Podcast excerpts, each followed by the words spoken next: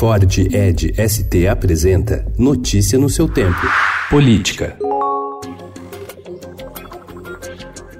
Na contramão do Supremo Tribunal Federal, que determinou o fim de penduricalhos como auxílio moradia, tribunais de contas estaduais mantêm uma série de pagamentos de benefícios que chegam a elevar os contra-cheques de conselheiros, auditores e procuradores que atuam junto a esses órgãos para além do teto previsto pela Constituição de R$ 39.200. Com isso, eles conseguem ganhar mais do que um ministro do Supremo, o presidente da República, um deputado e um senador.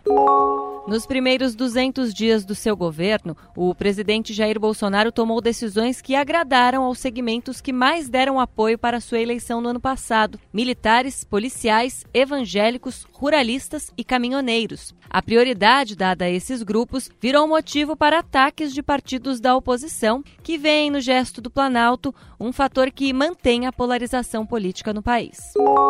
Coordenador da Operação Lava Jato em Curitiba, o procurador Deltan Dallagnol, manifestou em supostas mensagens publicadas ontem pelo site The Intercept Brasil dúvidas sobre qual poderia ser a postura do ex-juiz Sérgio Moro em relação à investigação que envolve o senador Flávio Bolsonaro. Segundo essas mensagens, haveria o receio de pressão política contra a investigação por parte do presidente, então recém-eleito para o Palácio do Planalto. Tanto Dallagnol quanto Moro, nomeado por Bolsonaro para ocupar o Ministério da Justiça, negam a autenticidade dos diálogos e a existência de irregularidade na relação entre eles durante as investigações da Lava Jato em Curitiba.